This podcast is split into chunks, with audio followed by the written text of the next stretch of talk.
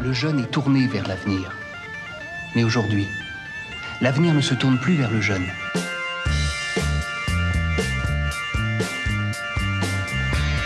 Doit-il aborder l'avenir en lui tournant le dos Le jeune? Mais tout va bien, car on est du côté de chez soi.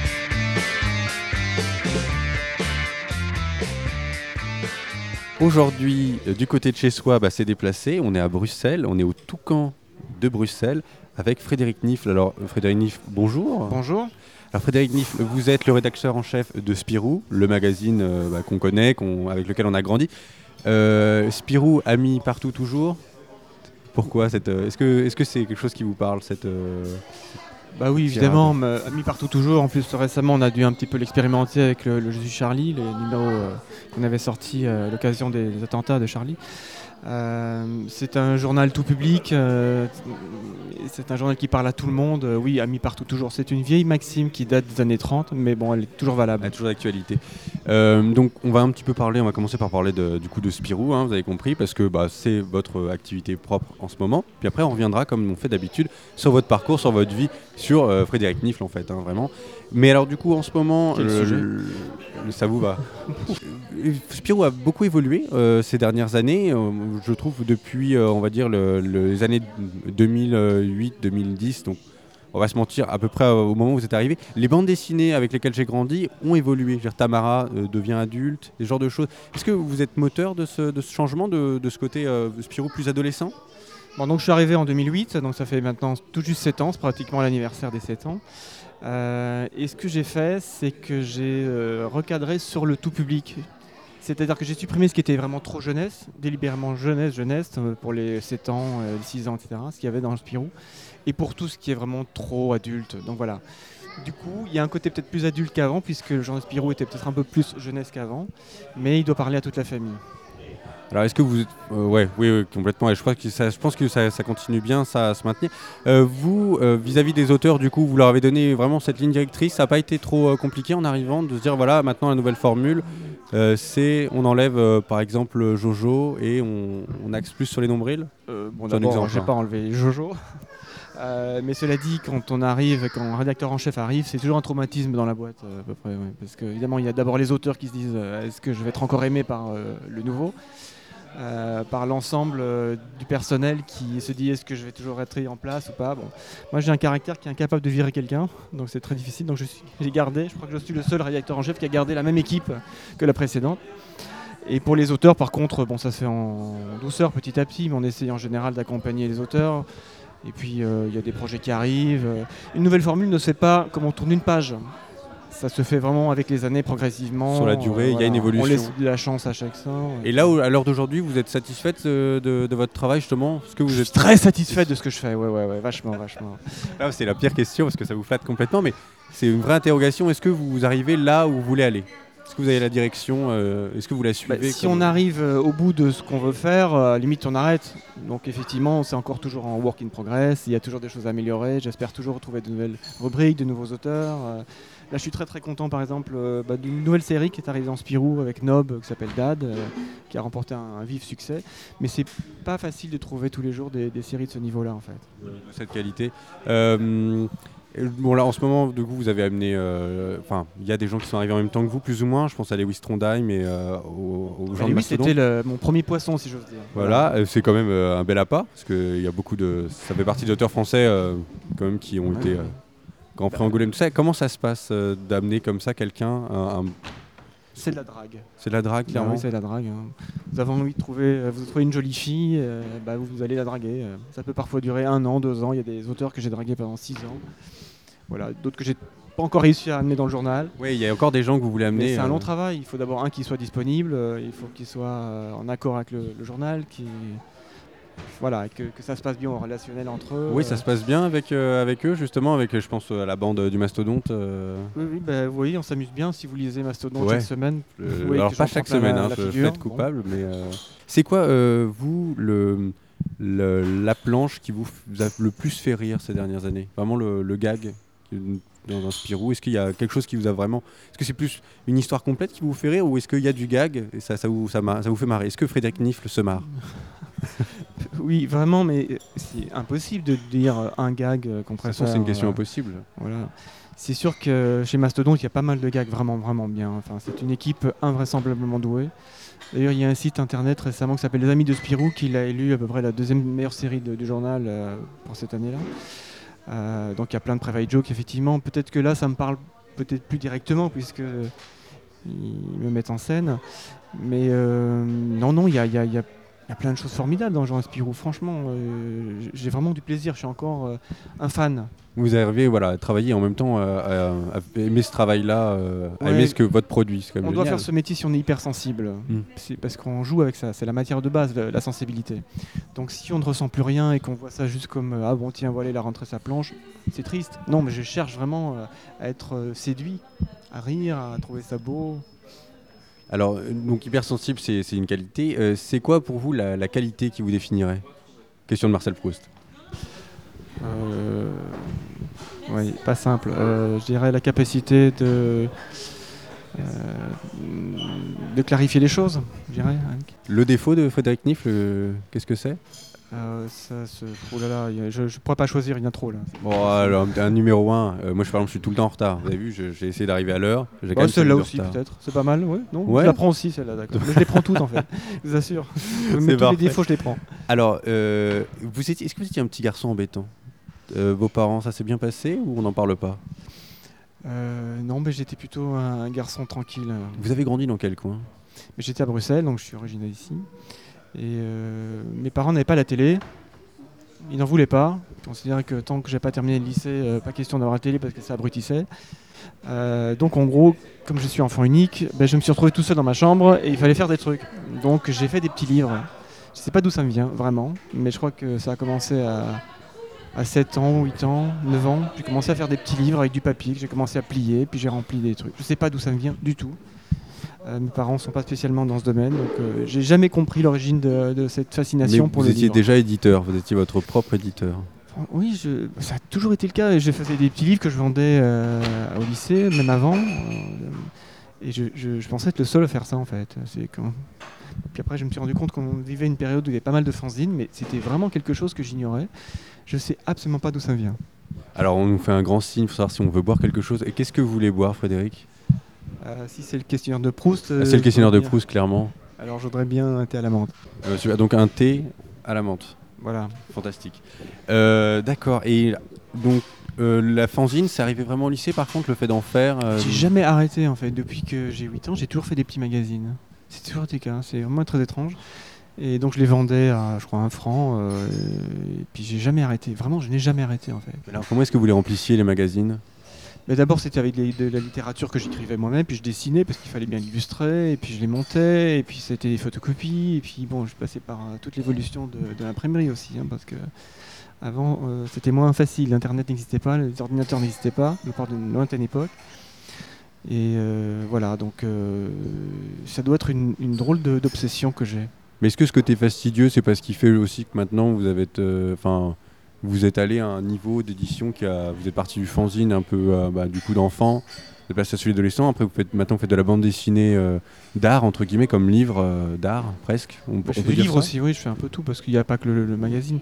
J'ai eu un petit switch quand même vers, vers 18-19 ans, j'ai arrêté de faire les fanzines. J'ai fait 5 ans dans une école d'art, enfin 6 ans. Et à ce moment-là, bon, ben voilà, on remet un petit peu derrière soi la bande dessinée parce que c'est trop la loose. Et puis on y revient après. Mais euh, ouais, j'ai, C'était quoi comme école d'art J'ai fait la Cambre. J'ai d'abord fait une année à Saint-Luc en bande dessinée, pensant continuer ma passion d'enfance. Puis ça m'a pas trop plu. Et donc j'étais à Saint-Luc, enfin j'ai fait Saint-Luc en, bande dessinée un an, et puis j'ai fait cinq ans en communication graphique à la Cambre. C'était bien ça? Enfin, ça, ça vous a plu? C'était vraiment très intéressant. Et c'est intéressant parce que on voit tous les arts, on aborde à peu près tout. Euh, puis on, côtoie aussi des gens de qualité. Euh, c'est très très formateur. Bon, non, j'ai pas peut-être beaucoup bossé sur place, mais euh, c'est très intéressant. Ça vous force à bosser en fait les écoles d'art. Est-ce que vous pouvez me demander en, quelle année est-ce que c'était? Je m'en souviens même plus tellement c'est lointain. Franchement, je sais plus. Il y a 20 ans. D'accord. Non mais c'est très bien. est-ce que vous, avez, vous, avez, vous avez voyagé un petit peu sur cette période-là de quand vous étiez étudiant? J'ai pendant 10 ans, j'ai pas mal voyagé, ouais, vraiment. Vous êtes allé où on peut, on peut en parler oh, L'Indonésie. J'ai fait à peu près tous les continents, c'était très intéressant. À une époque où j'avais du temps, et puisque je pense que j'ai passé euh, un mois et demi en Indonésie, quelque chose comme ça, ce qui est plus possible aujourd'hui. Ça fait déjà 3 ans que j'ai plus pris de vacances, j'arrive plus à trouver du temps. Ah oui, euh, bah là c'est 24 heures sur 24, 7 jours sur 7. Un hebdo, euh, c'est. Là on est samedi et c'est même pas repos. C'est même pas débauche, on est au travail encore, on fait de la communication, on s'arrête jamais. On peut pas arrêter avec un hebdo, c'est épouvantable. Mais bon, c'est pour ça qu'au-delà de 10 ans, généralement, les gens ne tiennent pas, puisqu'il y a le maximum des rédacteurs en chef, c'est 11 ans. oui, j'ai regardé, vous vous rapprochez gentiment déjà, vous êtes un peu dans les, dans les 4 euh, plus longs euh, rédacteurs en chef. Je suis le quatrième, je pense, plus long, ça doit être faire. Il y a eu Delport, il y a eu euh, Tinlo, euh, oui, donc ouais, non, non, je suis, entre les deux. Il y a eu des sessions de 10, des sessions de 4 et de 5. Donc je suis entre les deux pour Il y a eu des sessions de 1 an aussi, hein, qui ont été un petit peu dramatiques quand même. Euh. Bah, ça arrive. On salue, oui, oui, bien sûr. Euh, non, non, mais on salue vos prédécesseurs hein, de toute façon, je pense, quand même, il faut. alors le journal de Spirou, on décide d'y entrer ou on vous le propose? Comment ça s'est passé? C'est très rigolo parce que je dois être un des rédacteurs en chef qui a connu le plus de rédacteurs en chef différents. Euh, quand je suis arrivé, euh, vers 14 ans, j'ai rencontré Alain Dequeuge, qui était euh, le rédacteur en chef, mon rédacteur en chef, en fait, puisque je crois que chaque enfant qui rentre dans Spirou a son rédacteur en chef de son enfance, donc c'est lui. Là, j'ai rencontré à 14 ans. Et puis, j'ai rencontré son successeur, qui m'avait un peu pris de manière paternaliste. Il y avait un rapport paterniste. Je lui avais proposé déjà de faire des, suppléments pour Spirou à cette époque. Je devais avoir tout cassé 15-16 ans ou 17 ans. Et puis bah, le suivant, euh, Thierry Tinlot, je l'ai vraiment bien connu, manière presque intime, avant qu'il soit rédacteur en chef. Euh, Delport, c'était euh, un grand ami de Frédéric Janin, qui est un de mes meilleurs, amis. Donc voilà, c'est très étonnant, mais je tournais toujours autour du journal. Et effectivement, quand j'étais gamin, je rêvais d'être rédacteur en chef de Spirou. et puis ça m'a passé. Et ça fait quoi de réaliser son rêve de gosse? Mais justement, c'est ça qui est très étrange, c'est qu'on me l'a proposé et puis j'ai mis à peu près six mois à accepter d'y aller. Parce qu'à ce moment-là, j'étais éditeur, euh, j'avais une vingtaine de bouquins en préparation, il n'était pas question de, faire le Spirou. Cette envie m'avait passé en fait. Et euh, le fait après ça d'avoir accepté, c'était un peu comme une expérience on se dit bon, est-ce qu'on peut passer à côté de ça? Euh, Ça dure le temps que ça dure. Et puis, euh, j'y reviendrai peut-être à d'autres passions après, mais euh, faisons cette expérience. Donc, je m'y suis mis dedans. Effectivement, j'ai dû arrêter complètement mes éditions. Et, eh ben, je m'en plains pas du tout parce qu'on apprend énormément de choses. C'est passionnant. Alors, du coup, comme on apprend énormément de choses et que c'est passionnant, on va en profiter pour faire une petite pause musicale. Comme ça, on va pouvoir se servir notre thé et notre limonade. Qu'est-ce que vous voulez commencer à écouter? Kid Cudi euh... bon, Kid Cudi, comme ça, ça Kid Cudi. Et euh, eh ben, donc, on écoute tout de suite Kid Cudi, Hunter never done this before, and that's cool and all, but I want you to try this with me. That's cool. Don't worry. Get ready, pop it, let's go.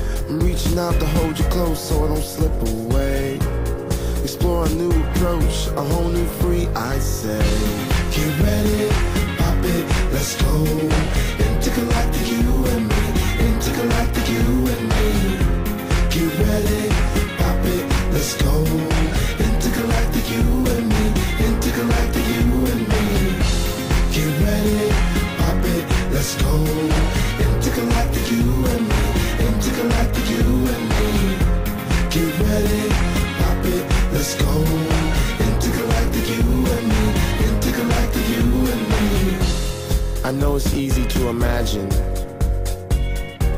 but it's easier to just do.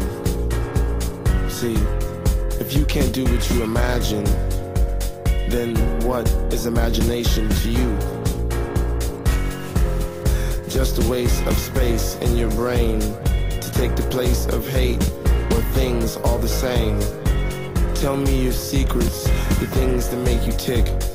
I like when you talk because your voice is angel-esque. Hey, I want to kiss you on your space below your navelette, the place that you keep me so moist like a toilet. This one month today, our minds and souls will connect.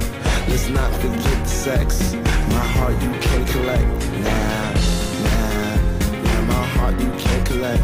Nah, nah. My heart you can collect.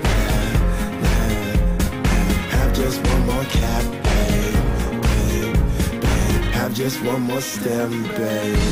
Get ready, pop it, let's go. Intergalactic, you and me. Intergalactic, you and me. Get ready, pop it, let's go. Intergalactic, you and me. Intergalactic, you and me.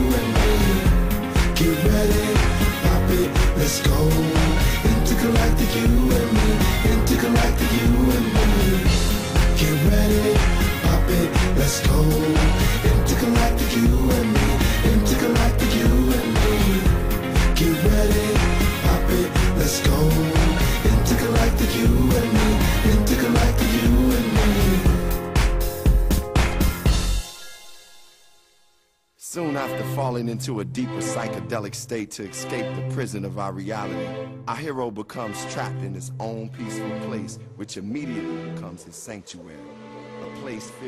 Alors c'était Kid Cudi Intergalactic et on est toujours avec Frédéric Nifle. On a bu notre petit thé, notre petite limonade. On va se resservir tout à l'heure, mais pour le moment, en off, nous on a parlé musique et du coup, on avait, on parlait de Dominica, ce genre de choses. Alors qu'est-ce que vous écoutez euh, en ce moment, Frédéric? Je suis très très éclectique, donc c'est impossible de me dire ce que j'écoute en ce moment, puisqu'il y a un shuffle et que ça passe de l'un à l'autre en permanence. C'est ce que je préfère aussi. Voilà. Mais alors par exemple, en arrivant, vous m'attendiez parce que bon, je suis toujours en retard. Les auditeurs le savent. Euh, vous écoutiez quoi? Dans la là, voiture ou à pied? Non, je suis venu à pied. Bon, parce que c'est très loin. bien. Voilà, je suis venu à pied. J'aime pas trop la voiture. Je suis un peu écolo comme ça sur les bords.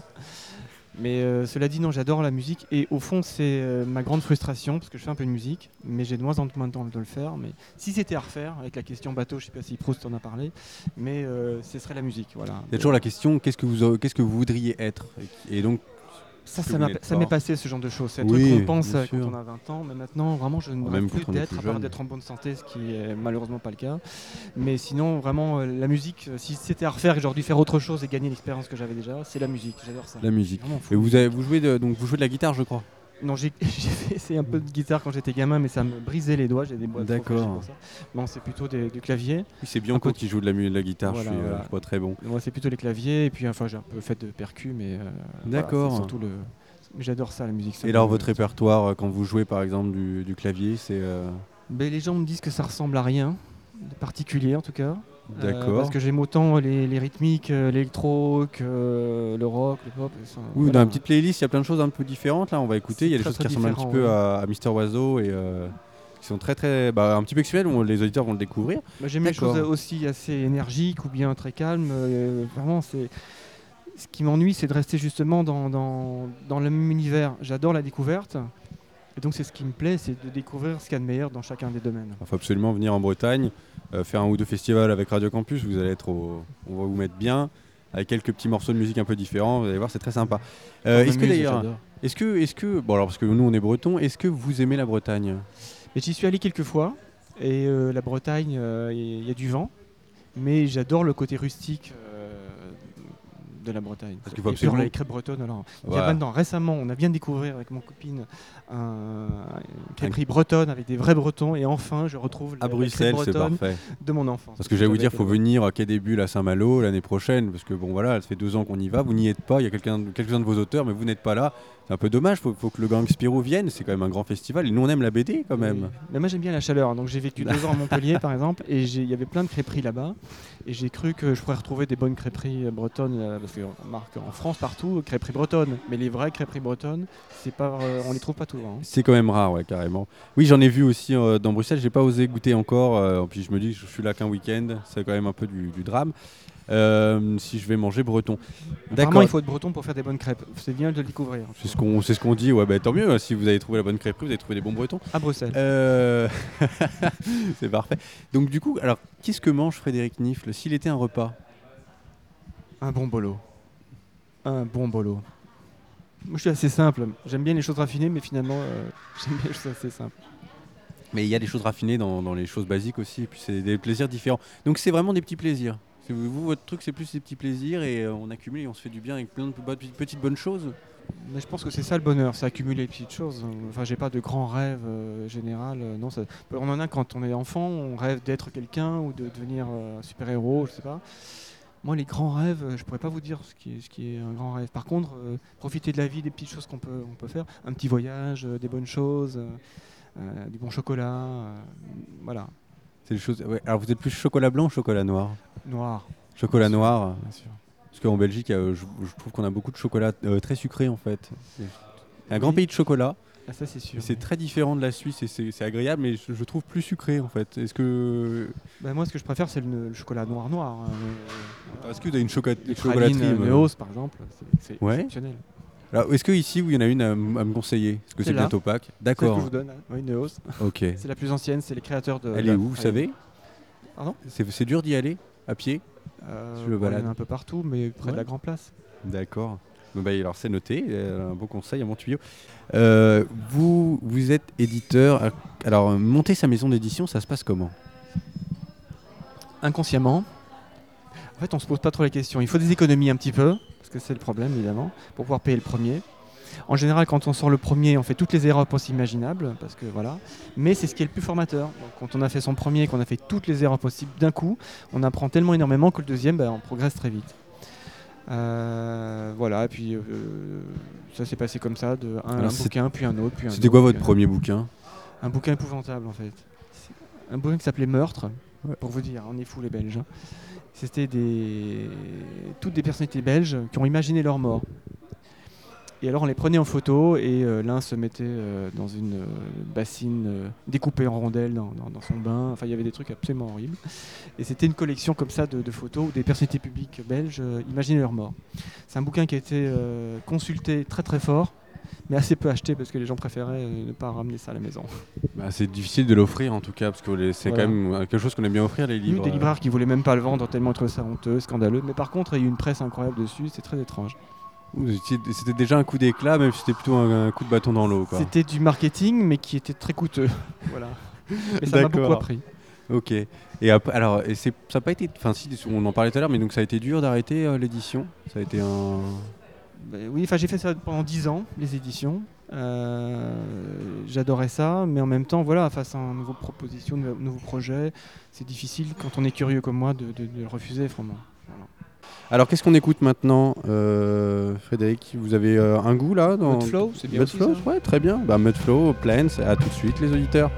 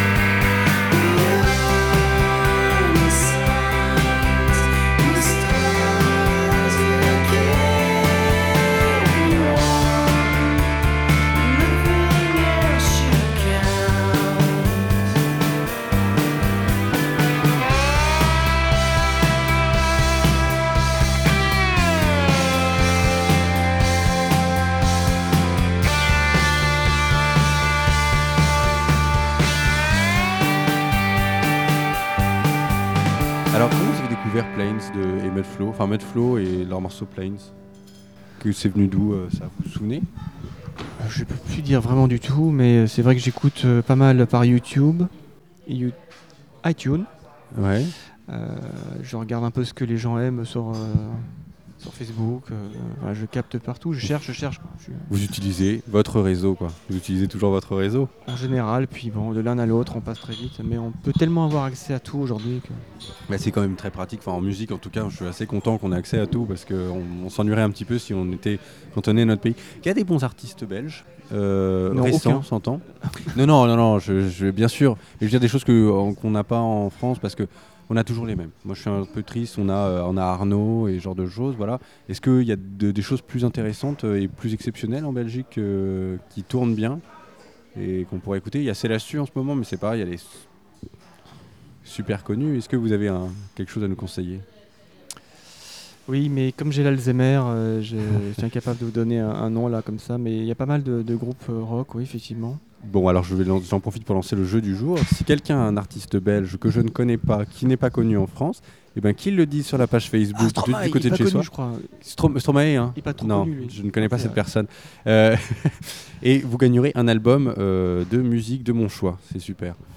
Donc, euh, eh ben, on va pouvoir continuer notre émission. Alors, euh, oui, c'est vrai que Stromae n'était pas trop connu. Euh, Est-ce que si vous deviez travailler avec quelqu'un, euh, dans, donc on, on va rester quand même dans, dans votre travail de, de rédacteur en chef Spirou, qui est-ce que vous aimeriez avoir comme rédacteur en chef spécial d'un épisode spécial de Spirou? Par exemple, les Inrocks ont invité Stromae pour être rédac chef. Vous voudriez qui comme rédac chef à votre place pour un, pour un épisode? J'ai déjà fait ça. Ah, oui, mais. Et ça traumatise les lecteurs. C'est vrai? Oui, j'avais pris euh, une éditrice qui est très très douée, qui s'appelle Barba- Barbara Canepa, euh, et qui a un univers très particulier, euh, euh, très tendance. Et elle a vampirisé le journal Spirou à sa manière, ce qui était un peu le principe d'un rédacteur en chef d'un numéro, effectivement. Et ça a été un, un tsunami de réclamations que j'ai jamais eu ça. J'ai reçu des centaines de réclamations. Vous nous avez volé euh, Spirou, ça va pas, etc. C'est très très étrange. Ça m'a vraiment euh, particulièrement euh, appris par, par rapport à l'idée qu'il y a vraiment une identité du journal et que si on en sort trop d'un coup, ben, les lecteurs sont, fâchés. Parce que c'est juste un numéro. Oui, c'est ça, c'est ce qui fait le charme Voilà, en fait d'avoir un- C'est juste un numéro. Ben si, ça traumatise. Pour un seul numéro, c'est comme si on les avait volés. Voilà, donc pourtant c'était de qualité. Bon, Il y a des gens qui ont adoré aussi. hein. On a- Mais on a toujours les- Euh, plus voilà. de critiques négatives Mais- que positives. En général, euh, bah, tous les jours, j'ai plutôt des, des lecteurs qui disent c'est formidable le boulot, on adore, etc. Donc c'est un métier assez chouette pour ça. Mais là, effectivement, si je sors trop de la ligne du journal, les lecteurs, euh, ça les dans- dérange très fort. Et juste pour l'imaginaire, vous aimeriez avoir qui une fois pour partir en vacances justement? Vous laissez le journal en bonne main? Bon, je pourrais laisser le journal à Riyad Satouf, ça pourrait être marrant. Voilà. Je sais pas si on restera dans la ligne euh, jeunesse, enfin tout public. Oh, mais, si, là, euh, il a travaillé pour un journal euh, jeunesse, Riyad. Il a fait, si, si, Capsule Cosmique, c'était un journal pour les enfants. Il a, fait, il a travaillé pour lui. Bah, il est très intelligent, donc capable de faire. euh, Oui, il fait plein de Tout choses, monde, tout à fait, c'est vrai. Oui, oui, oui. Et il, et il est, mais il est breton. Mon Dieu, il est rennais en plus. Mais c'est terrible. Mais Riyad Satouf, si tu nous entends, Riyad, viens à Radio Campus, on fera ton interview à toi après. Donc, euh, oui, c'est vrai que ça pourrait être marrant. Ça pourrait être marrant. Et par contre, vous auriez tellement de réclamations que je pense que vous pourriez plus revenir dans votre bureau. euh, Mais non, c'est un type très intelligent. Ouais, Il est pourrait faire capable du- de faire quelque chose de très, pourrait très faire bien. du nifle à la place de nifle. Bah, évidemment. Je ne sais pas. Même mieux, bien mieux. Oh, vous, vous, vous dépréciez. Je pense que c'est ça le vrai, euh, le vrai défaut de Frédéric Niff, c'est qu'il ne se ne vend pas pour ce qu'il est. Il se dévalue. si ça vous plaît. Euh, bah, je vais rester là-dessus. Si vous aviez une, euh, une maxime, euh, une phrase, un, bah, comme Spirou a mis partout toujours, et ça serait quoi, vous, votre, euh, votre phrase? Il y a une phrase que, que je me remémore souvent, c'est parler un fou, c'est être fou soi-même. Ça m'aide beaucoup dans la vie. Voilà, ça aide, je vous assure. Vous parlez avec beaucoup de fous? Non, mais quand vous vous rendez compte que la personne en face de vous euh, n'est pas sur le- n'est pas sur terre, ou que il vaut mieux, ça sert à rien. Ça sert à rien de, de- de la convaincre de, de quelque chose. euh, Oui. Ça sert à rien. Voilà, c'est pour éviter parfois des débats inutiles ou, ou perdre dans, des, dans le rationnel. Alors le fou, c'est très large. Hein. C'est pas la folie au sens euh, forcément propre, mais c'est voilà. Oui, il s'entend bien, qu'il faut parfois euh, éviter de, de rentrer dans. Même si on a envie de convaincre, mais aussi envie de rentrer dans, dans la, dans la perversité de l'autre, il faut éviter. D'accord. Bon, ça m'aide souvent dans, dans différentes circonstances d'éviter de, de renchérir ou d'éviter de rentrer dans. Vous avez beaucoup de conflits à gérer? J'ai pas forcément beaucoup de conflits à gérer, euh, non, mais bon, on travaille avec une grande équipe, donc euh, voilà, il y a à peu près 150 auteurs dans Spirou, euh, il y a toutes les personnalités là-dedans. Euh, alors, j'ai une question. Est-ce que ça vous embête de répondre à une question d'auditeurs Enfin, de lecteurs de Spirou, du coup, mais qui sont très contents de, de vous avoir euh, ici. Alors, il s'appelle Paul, et Paul nous demande euh, la BD que vous avez le plus, mais qui vous a le plus marqué. Quelle Dans est la BD Spirou qui vous ou a le plus marqué Dans Spirou ou en général En Euh, général On peut faire même une réponse pour Spirou et une réponse en général. Non, non, mais il y, a une- il y a une BD qui a changé un petit peu euh, ma vie, peut-être, on ne sait pas. C'est euh, Tardy, Brouillard au pont de Tolbiac. Voilà, alors c'est pas tout jeune. Ah oui, mais ça lui plaira beaucoup. Il aime beaucoup euh, Tardy, Voilà. euh, cet auditeur. Euh, c'est à ce moment-là que je suis revenu à la BD.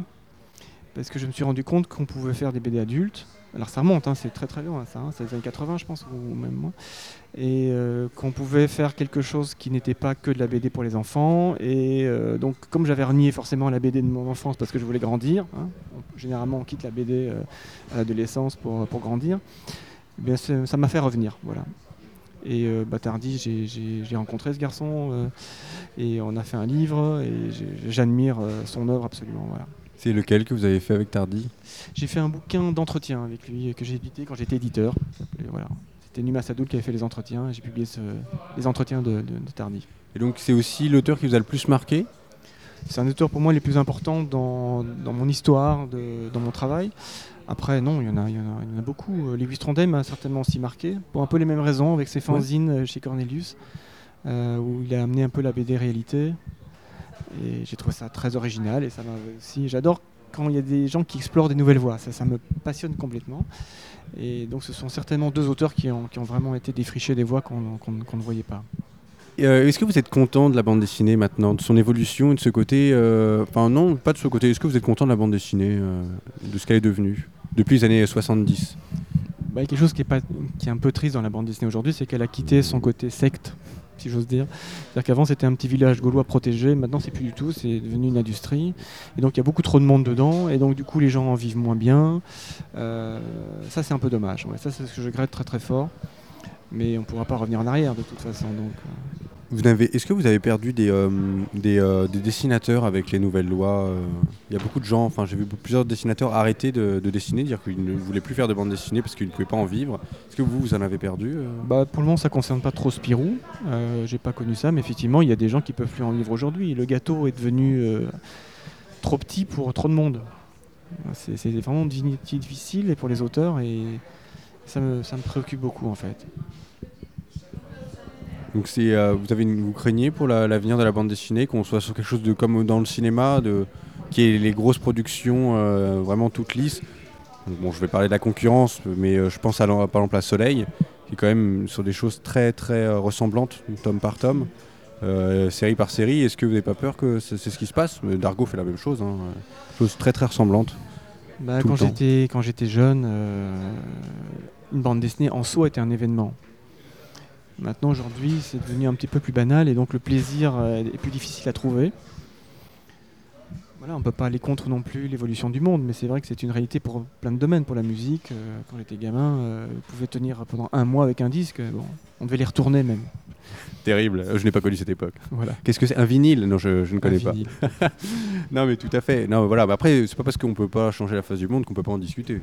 Bien sûr, voilà, maintenant il faut trouver des, auteurs de qualité, il y en a toujours évidemment, et de plus en plus, puisqu'il y a plus d'auteurs, mais le métier est devenu difficile. Voilà. Et Spirou, du coup, est devenu quelque chose de très important pour pas mal parce que c'est un journal qui permet d'avoir de la visibilité. On a 480 000 lecteurs, euh, alors que par exemple, on sort un bouquin qu'on fait tout seul dans son coin pendant un an, il arrive sur les tables des libraires, euh, il tient une semaine, puis il part. Bon, c'est terrible. Là, au moins, dans Spirou, on est vu, on est lu.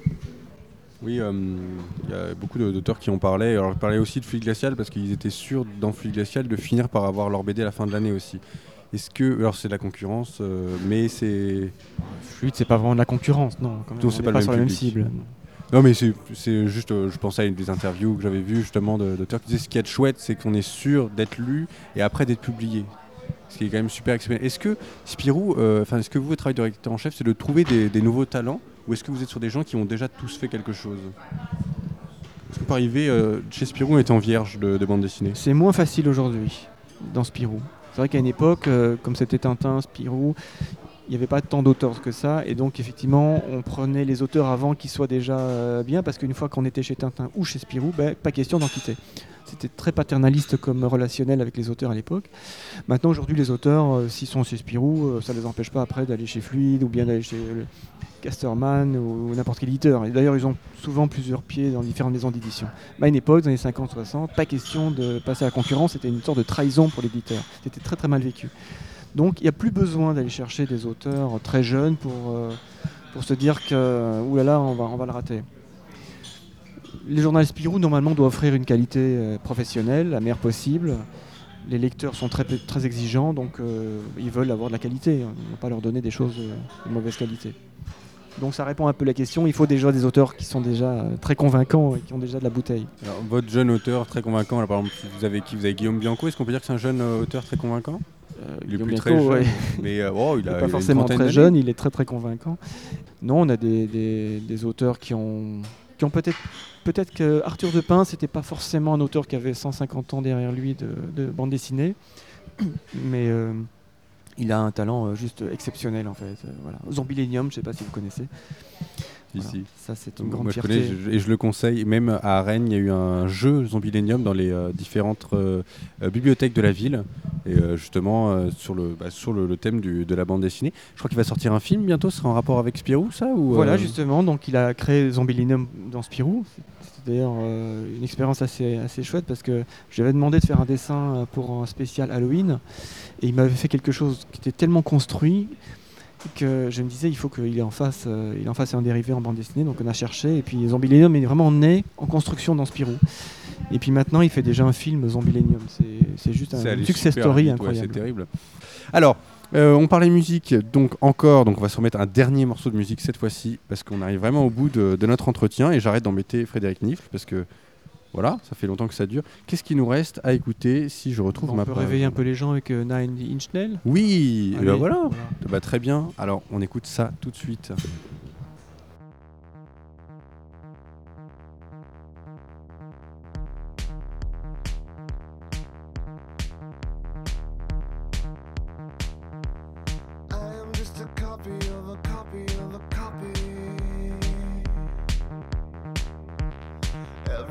Say has come before. Assembled into something, into something, into something. I don't know for certain